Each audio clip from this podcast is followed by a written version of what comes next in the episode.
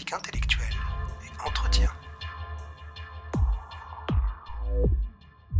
Bonjour à tous, bienvenue dans Homme de Méninge. Alors euh, cette semaine encore, on a, la chance de, recevoir euh, Floyd Novak, euh, qui est donc euh, essayiste, enseignant, président d'association, élu à la, à la, métropole de Lyon et à la ville de Villeurbanne, qu'on a reçu la semaine dernière pour parler de son livre Pourquoi le smartphone fera échouer la transition écologique, et qu'on a réinvité cette semaine parce que notre entretien est entré dense, on voulait vraiment prendre le temps de parler de tous les sujets et de tous les, de tous les points qu'on a pu relever dans, dans son excellent bouquin.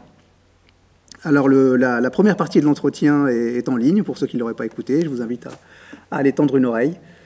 Et, euh, voilà, ben nous, euh, Floyd, je te propose qu'on reprenne euh, l'entretien là où s'était arrêté. Donc euh, je vais euh, te formuler ma première question sous la forme d'un sujet d'examen, et je vais te laisser réagir. Euh, smartphone et système dopaminergique. -hmm. Dis-moi tout. Ouais, et ben, bonjour, merci de, de, de, me réinviter cette semaine en tout cas. Euh, on attaque dur, effectivement, smartphone et, et, et système dopaminergique. Alors peut-être euh, commencer par expliquer euh, ce qu'est le système dopaminergique. On a une partie de notre cerveau qui s'appelle le striatum. Euh, cette partie-là, eh bien, elle va gérer une hormone qui s'appelle la dopamine, plus, précisément, elle va gérer le système hormonal qui s'appelle le système dopaminergique. Le striatum, c'est un, élément du cerveau qu'on a en commun avec la quasi-totalité des mammifères sur Terre euh, et qui est un, une survivance en fait hein, euh, euh, de l'évolution. Cette survivance euh, permet d'avoir des comportements orientés vers la survie, orientés vers la reproduction de l'espèce. Donc en fait, euh, on a un certain nombre de comportements liés euh, au plaisir immédiat, hein, généralement, liés à la nourriture, à, au pouvoir, au statut social, à la reconnaissance en fait, mais également liés à la prise d'informations ou encore aux relations sexuelles qui vont être en capacité euh, bah, de, de, sécréter de la dopamine et de nous faire ressentir un plaisir immédiat.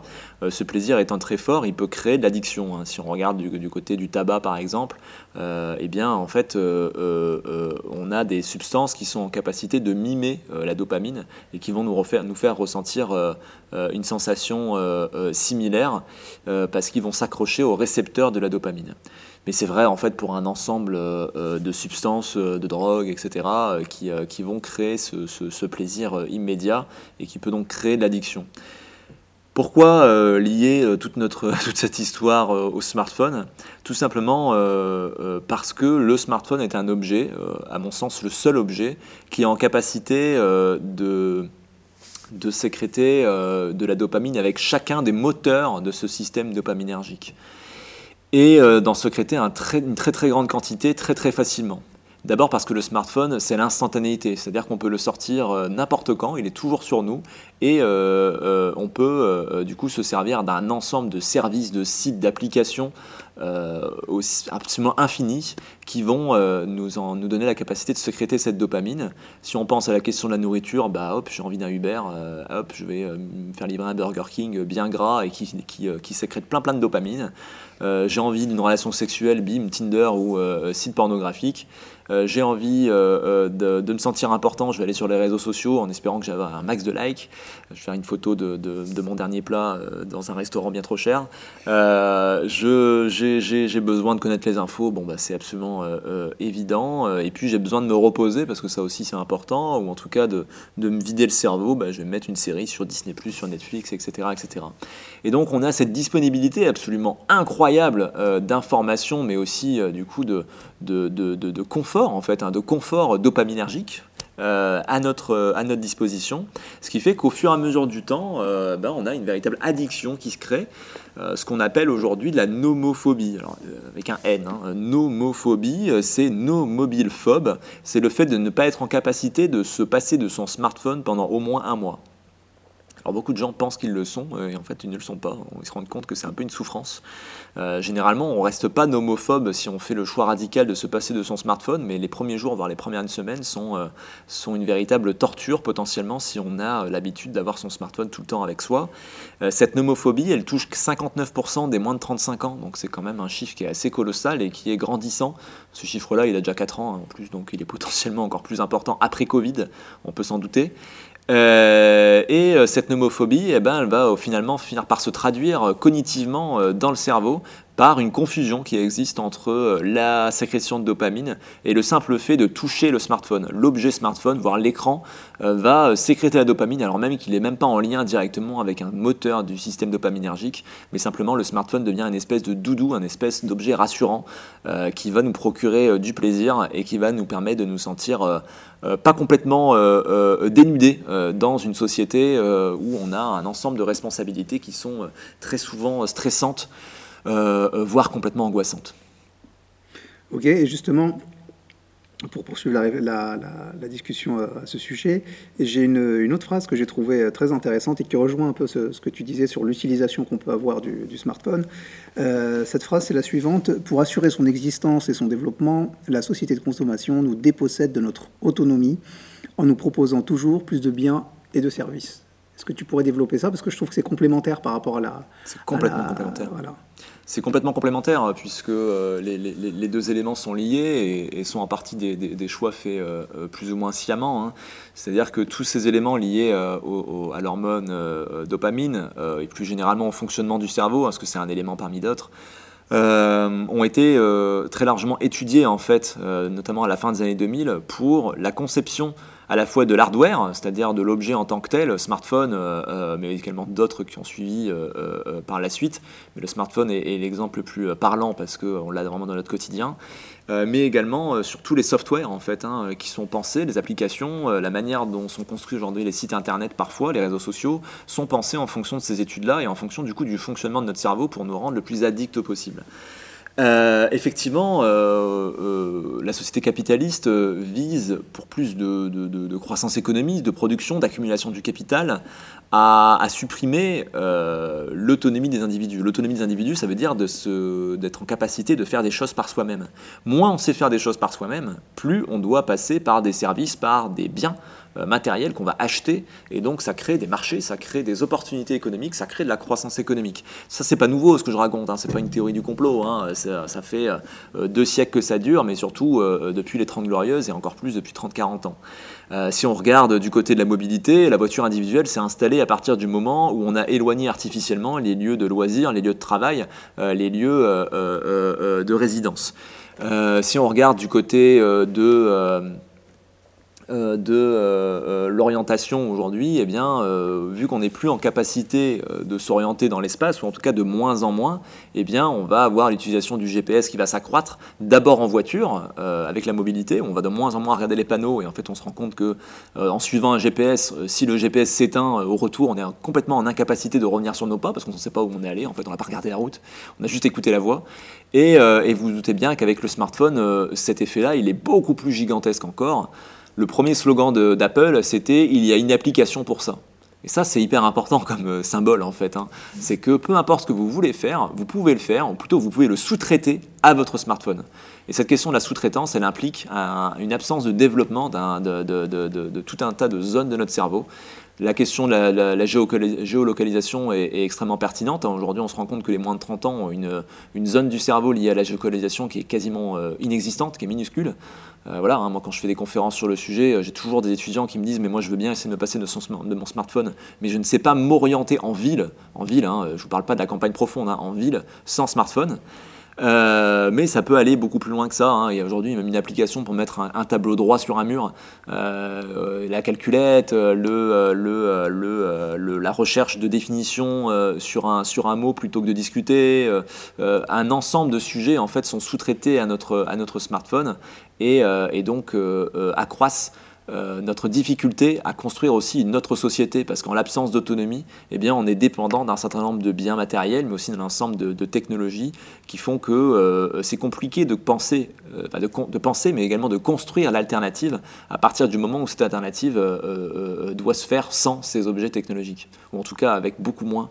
De, en, termes de nombre, en termes de quantité, mais également en termes de, de, de on va dire, de, d'évolution technique de ces, de ces objets technologiques, c'est-à-dire revenir à des objets technologiques beaucoup plus basiques, ce qu'on va appeler euh, vulgairement des low-tech.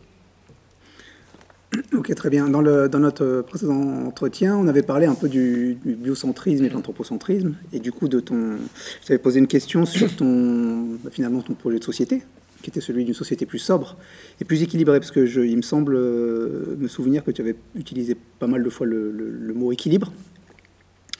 Et donc du coup, je voulais te, poser une question sur l'avenir libertarien, parce que finalement, c'est, si on peut le dire, le camp d'en face, quelque part. Et donc si je te dis transhumanisme, identité numérique, société du contrôle, intrinsèquement inégalitaire, discipliné et sans contact. Est-ce que pour toi c'est ça l'avenir libertarien? Oui, c'est un très très très bon résumé. on, a, parfaitement l'ensemble des, mots-clés. Euh, l'avenir libertarien, on l'a dit la semaine dernière, c'est un avenir euh, qui passe par euh, une, absence d'État, ou en tout cas un État réduit à peau de chagrin. Ça ne veut pas dire que la France disparaît en tant que telle, mais ça veut dire qu'elle elle fait plus grand-chose, et de toute façon, elle n'a plus les moyens de faire pour des questions à la fois d'endettement et simplement de, sous-traitance à, un ensemble d'entreprises privées. Euh, des entreprises privées qui du coup euh, sont d'une telle taille qu'elles ont la capacité euh, bah, de faire les choix à la place, à la fois sur des questions financières, mais à la fois sur des questions simplement de, de connaissances. Aujourd'hui, on est dans une logique où de plus en plus de villes vont sous-traiter l'urbanisme, les choix d'urbanisme de leur ville, à des entreprises privées comme Uber. Parce qu'en fait, ils ont tellement de données grâce à l'ensemble des chauffeurs Uber depuis des années, que du coup, ils ont beaucoup plus la capacité à, donner des conseils à ces villes-là, euh, voire même à prendre la décision finalement à leur place, parce que euh, la contre-proposition n'existe pas, puisqu'on n'est pas doté en, en, connaissances euh, sur nos territoires. Alors, c'est pas encore tout à fait une réalité en France, un exemple que je viens de donner, mais de plus en plus dans le système anglo-saxon, et en France, on voit sur un certain nombre de sujets liés, par exemple, aux, déchets, à la gestion de l'eau parfois sur certains territoires, à la gestion de nos ressources naturelles plus généralement, la question, aux questions énergétiques aussi, bien sûr, euh, une, vraie dépendance aux, firmes privées et souvent euh, à des firmes privées qui sont quand même en grande partie responsables de la situation dans laquelle on se trouve. Euh, ceci étant dit, cette, cette, cette sous-traitance, enfin ce libertarisme passe par cette sous-traitance, mais aussi euh, par, euh, par un contrôle, une orientation des, des, des, populations et par des choix technologiques qui sont, euh, qui sont défendus, assumés par les porteurs de cette idéologie. Hein. Alors les plus grands d'entre eux, ce sont, enfin les plus grands d'entre eux, les plus significatifs d'entre eux au niveau mondial, ce sont les penseurs de la Silicon Valley, hein, dont, dont, beaucoup sont très connus. Hein. On pense à Elon Musk, on pense à Jeff Bezos. Je vous invite vraiment à regarder des interviews tout à fait basiques de, ces, de ces deux personnages-là. Ils se cachent pas du tout. On n'est pas sur une idéologie qui est euh, théorie du complot, etc. Euh, on est vraiment sur quelque chose qui est assumé comme un choix de société qu'on doit opérer, qu'on doit opérer, parce qu'il n'y a pas d'alternative, on en revient toujours à ça, c'est le, le sens de l'histoire, et, et également une idéologie qui est construite par une vraie frustration aussi, une vraie frustration de se dire mais attendez euh, l'être humain ne peut pas avoir fini d'évoluer. C'est pas possible qu'on ait tout trouvé. C'est pas possible que euh, le temps des grandes explorations des grandes découvertes soit terminé on veut pas euh, se contenter d'un monde stationnaire. Et donc pour ça il faut forcément qu'on aille poursuivre finalement la, la, la, la la conquête euh, euh, anthropocentrique, hein, pour le coup, euh, de, pas seulement de notre monde, mais des mondes en général. Et ça, ça passe par un petit peu, moi, ce que j'appelle les boss finaux de, du libertarisme qu'on a, qu'on a en face de nous en termes de conquête technologique et, de choix de société. Le premier, c'est la géo-ingénierie. Puisqu'on ne va pas modifier le système, bah, modifions le climat. cette modification climatique, elle est en particulier défendue par des Google et des Apple. Et elle passe par, avant tout par une sulfurisation de notre atmosphère, et ça va être un sujet qui va être de plus en plus mis en débat dans les prochaines conférences des partis, hein, les COP, euh, au niveau international, qui, qui, ont lieu chaque année, hein, je rappelle. Euh, c'est euh, cette géo-ingénierie, donc en sulfurisant l'atmosphère, va permettre d'avoir un rafraîchissement artificiel des températures au niveau du sol et un rafraîchissement informatisé, numérisé et donc contrôlé par ordinateur, ce qui permet de dire bah, à tel endroit dans le monde il doit faire tel degré à tel moment dans l'année et ça, euh, contrôlé par des firmes privées. Ça pose quand même des questions en termes de puissance de ces firmes-là.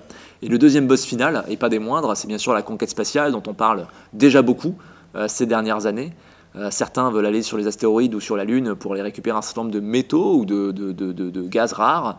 D'autres veulent carrément aller sur Mars. Et ça, ça passe par des questionnements idéologiques et, et, éthiques qui sont quand même colossaux, puisqu'on s'est rendu compte récemment qu'aller sur Mars, enfin on le savait un peu, mais Maintenant, on en est sûr. Aller sur Mars, en, à l'état, c'est pas possible. On ne peut pas humainement aller sur Mars parce qu'en fait, il y a des, euh, des, rayonnements gamma, etc. Enfin, c'est pas des sujets que je maîtrise euh, dans l'espace qui font qu'on meurt, en fait, hein, tout simplement. Et le seul état dans lequel on peut résister à ces rayonnements-là, c'est lorsqu'on dort. Et donc, on s'est rendu compte qu'il faudrait qu'on dorme longtemps. Sauf qu'en fait, tout le délire science-fiction, etc., lié au, euh, à, l'endormissement artificiel par des machines, on se rend compte que c'est pas vivable. On peut pas euh, survivre non plus dans ces conditions-là. Toutes les recherches sont pas du tout concluantes. Et les seuls qui le sont, a priori, passeraient par un transhumanisme pas seulement technologique, mais aussi génétique. Et donc, on est en train de chercher euh, comment est-ce qu'on pourrait récupérer des gènes de l'ours pour l'inclure chez des êtres humains, pour être en capacité d'aller sur Mars ensuite. Donc on est quand même sur un déploiement de moyens qui, qui, quand même, on peut se dire, si on le mettait au service euh, d'une transition écologique biocentrique, euh, pourrait être quand même tout à fait intéressant. Puis même sans faire de mauvais jeu de mots, ça serait presque une sorte de, changement de nature de l'homme. Ah complètement, on est, on est, on est complètement sur, euh, sur, ouais, on est sur des délires de science-fiction qui sont, en fait, on est en train de créer des prophéties autoréalisatrices, quoi. Hum. Et à tout le moins, ça mérite qu'on se qu'on prenne deux minutes pour se poser la question. Tout à fait. Et, et justement, ce que tu disais quand, quand quand je t'ai proposé euh, les termes qui, qui définiraient euh, euh, l'avenir libertarien, donc le transhumanisme, l'identité numérique, la société du contrôle, ce qui est intéressant, c'est qu'on voit aussi que c'est des termes qui ne sont pas, comme tu disais tout à l'heure, qui ne sont pas dans le, tout simplement une sorte de théorie du complot, mais c'est qui sont, qui sont dans l'agenda politique. C'est-à-dire l'identité numérique, je crois que c'est dans l'agenda politique de l'Union européenne, si je ne te dis pas de bêtises. Tout à fait, il en est, déjà question. Et euh, au niveau de, du numérique, il y a aussi, je crois, les, la monnaie numérique, mmh, qui, est en, mmh. qui est en projet avec des monnaies faites par les banques centrales. Enfin, c'est un projet quand même qui est global, qui ne concerne pas seulement l'écologie, mais qui est vraiment un, projet politique. Et, ça, tu, tu, tu, fais très bien de, de, le pointer du doigt, parce que ce n'est pas, pas simplement une discussion entre euh, euh, les gens euh, qui aiment la nature et qui voudraient la protéger, et disons qu'on une, une, sorte de chicane entre les gens qui ne seraient pas d'accord sur les moyens. C'est vraiment des projets politiques qui sont éminemment différents. Je le disais la semaine dernière, mais ouais, l'écologie ne peut être que politique, hein, vraiment. On je, prends le, temps là, parce qu'avec ce que tu dis, ça me paraît hyper important de, préciser que quand on parle d'écologie, on ne parle pas forcément d'environnement, et ça c'est hyper essentiel à saisir. Euh, la protection de l'environnement, c'est une chose. L'écologie, à la base, c'est une écologie scientifique, c'est l'étude des écosystèmes naturels.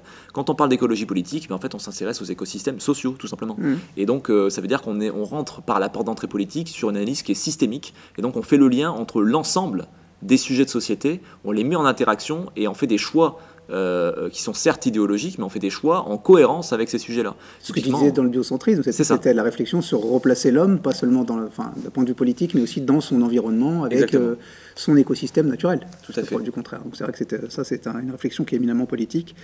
Euh, et, c'était ça que j'ai trouvé intéressant dans ton, dans ton bouquin. Et euh, du coup, quand on a parlé de cette, ce projet libertarien, est-ce que, tu, est-ce que tu serais d'accord de dire que le contre-projet, ça serait un low-tech? Si le, libertarien, c'est le high-tech, avec cette espèce de, de, pierre philosophale que serait le progrès euh, interminable, incessant, éternel, est-ce que le contre-projet, c'est le low-tech? Bah, le contre-projet, c'est beaucoup de choses, mais effectivement, une des cartes qu'on a en main et qui est essentielle et qu'il faut, qu'il faut utiliser, qu'on, est impérativement obligé d'utiliser, c'est effectivement la perspective low-tech. En tout cas, sur l'opposition euh, technologique high-tech, c'est une évidence. Euh, le high-tech, on est sur des technologies qui sont extrêmement gourmands en ressources et euh, qu'on est en incapacité de s'approprier. On parlait la semaine dernière d'Ivan Illich.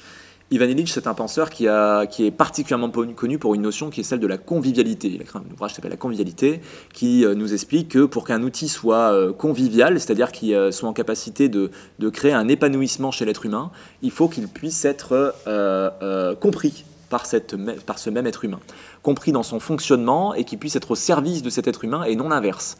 C'est-à-dire que quand on est sur un outil euh, où on est en permanence tenté de l'utiliser parce qu'on a des trucs dans notre cerveau qui font qu'il euh, nous contrôle, eh bien, euh, on n'est pas du tout sur un outil convivial. la démarche low-tech est éminemment conviviale, dans le sens où non seulement elle est peu gourmande en ressources, elle permet une réparabilité qui est très très importante, mais en plus de ça, elle doit être en capacité euh, euh, d'utiliser, de déployer des, technologies euh, qui sont comprises, en tout cas par des personnes qui n'ont pas forcément fait bac, bac, plus 8, donc par des collectifs, des petits collectifs d'habitants. Ça veut dire que tous les habitants sont en capacité de saisir ces technologies-là dans les détails, mais en tout cas sur un collectif d'habitants, mettons de 50 personnes, on a plusieurs personnes qui sont en capacité de, de déployer, mais aussi de réparer, d'entretenir cette technologie.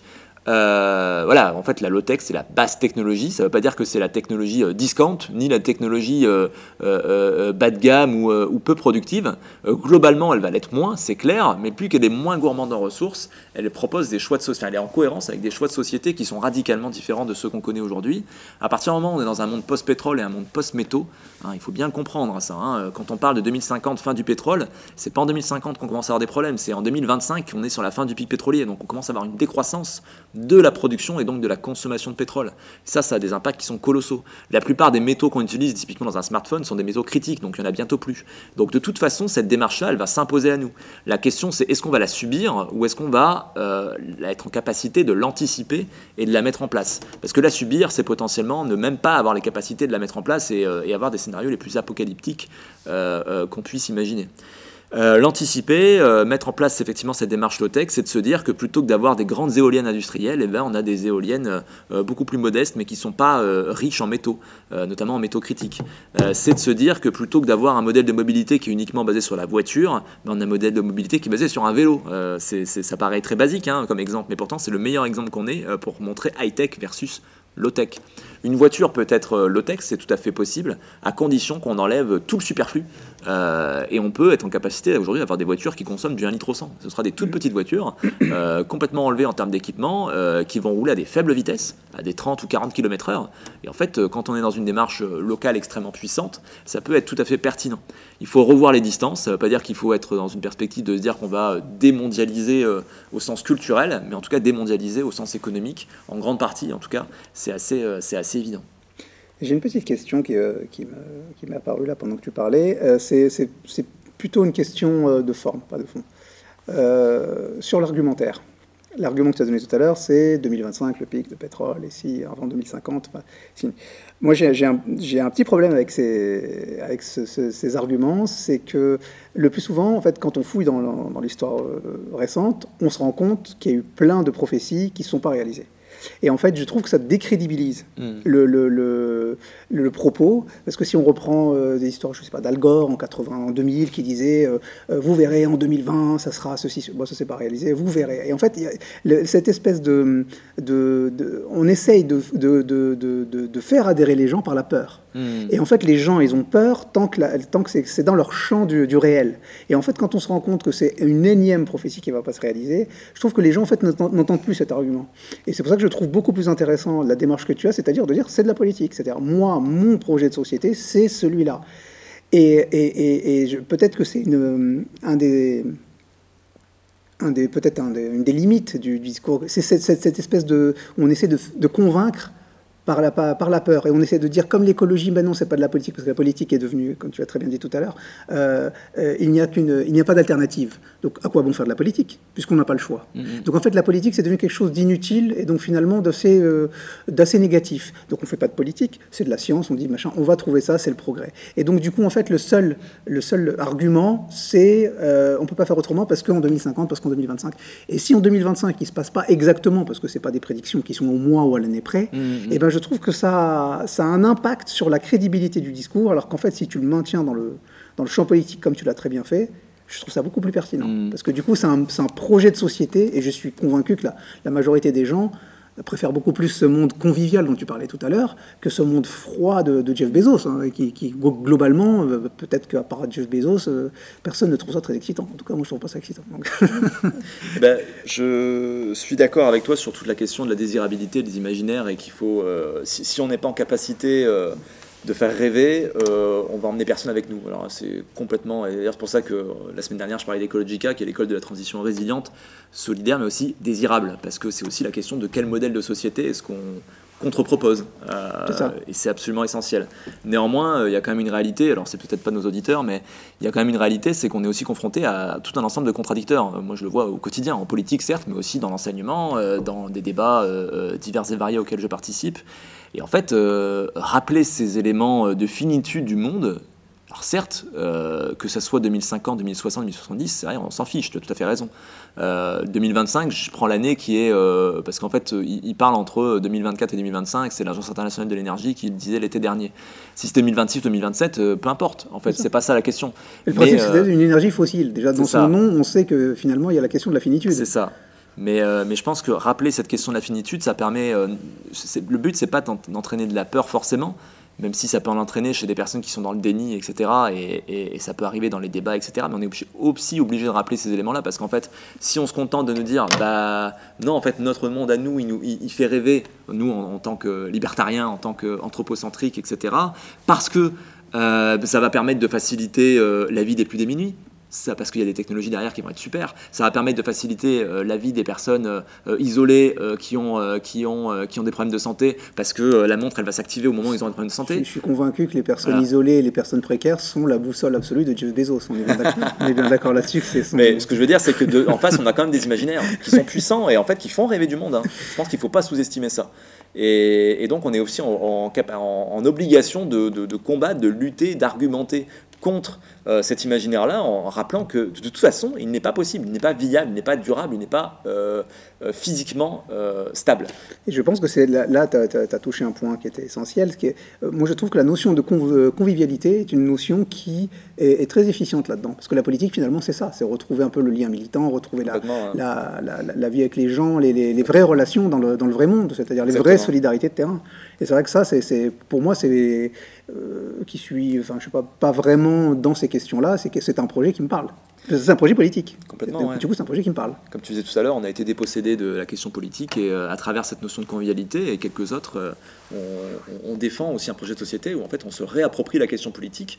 Et, typiquement, la relocalisation dont je parlais tout à l'heure, elle n'est pas seulement euh, économique, sociale, etc. Elle est aussi politique. C'est-à-dire qu'à partir du moment où les objets politiques qui sont traités le sont à une échelle locale, on crée de l'intérêt en fait, hein. si là, euh, dans la ville où on est, on se dit, bah, en fait, on se réunit, on fait une régie de l'eau et on gère l'eau ensemble, euh, et les gens qui sont motivés, ils font ça. Ceux qui sont motivés vont gérer les déchets, ceux qui sont motivés vont gérer la culture, etc. etc.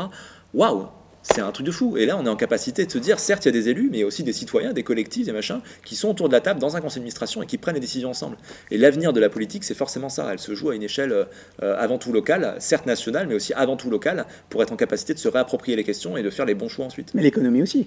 Comme, comme, tu disais tout à l'heure dans la low-tech, le fait d'avoir quelqu'un à côté de toi qui est capable de réparer un ordinateur, ça relocalise aussi le travail. Tout à fait. Ça, en fait, ça n'a quasiment on ne voit quasiment aucun, aspect négatif à cette proposition, parce que ça, c'est, quelque part plus responsable d'un point de vue de la finitude des énergies, ça on est d'accord là-dessus, mais aussi d'un point de vue bah, du bien-être des, individus, mais aussi bah, de, l'économie, c'est-à-dire de l'échange de l'économie circulaire, c'est ça que as dit Alors, euh, j'utilise pas trop le terme d'économie circulaire parce que l'économie circulaire n'a pas forcément de réflexion de fond sur la question du productivisme. Donc, euh, certes, il y a du réemploi, certes, il y a du recyclage, etc., mais ça n'empêche pas que, en fait, si tu fais la, la boucle euh, de l'économie euh, circulaire, tu dois forcément aussi insérer une flèche qui va continuer à faire grossir la boucle. Donc en fait, économie circulaire, oui, à condition qu'on euh, on remette en question aussi le paradigme de la croissance. Mm. Ok. Et du coup, pour finir, je vais te proposer de, de parler d'une chose que j'ai trouvé très, euh, très agréable dans ton, dans, dans, ton livre, particulièrement à la fin, c'est cette espèce d'eau de la vie que tu fais c'est-à-dire de, on a parlé de la convivialité, mais pas que ça, et que euh, de cette, vraie vie, du coup, que tu imagines loin, loin des algorithmes, loin des réseaux, et qui serait, euh, qui, est bénéfique intrinsèquement aussi bien pour le bien-être euh, physique et psychique des individus, mais aussi dans l'aspect militant, c'est-à-dire dans le développement, comme toi, tu es un, tu es un militant politique. c'est justement que tu parles un peu de relocaliser aussi le militantisme hors des réseaux des algorithmes. J'aimerais bien que tu finisses là-dessus pour nous Complètement, ouais.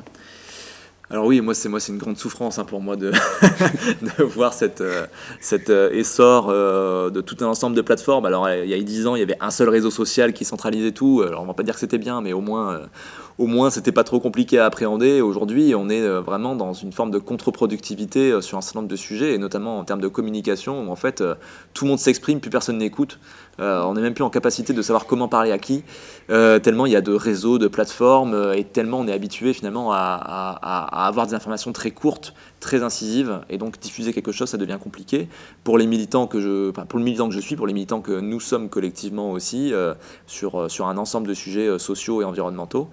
Et donc, effectivement, se doter des capacités de, construire une contre-proposition, ça passe aussi par construire des lieux alternatifs que ce soit des maisons d'édition, que ce soit des, des, bars, tout simplement, des salles de concert, des écoles d'enseignement supérieur, etc., etc., qui vont cultiver l'idée que les choses se jouent avant tout par la rencontre, par le lien social, par le projet qui, qui, se construit physiquement dans un lieu dédié et, que l'échange directement, ce qu'on appelle en présentiel, hein, il est qualitativement toujours supérieur à l'échange qu'on aura euh, euh, dans, une, visioconférence ou, euh, ou, via des, réseaux sociaux. Et donc ça, c'est également effectivement hyper important à, défendre, mais je pense que ça fait aussi tout à fait partie de l'imaginaire dont on parlait tout à l'heure.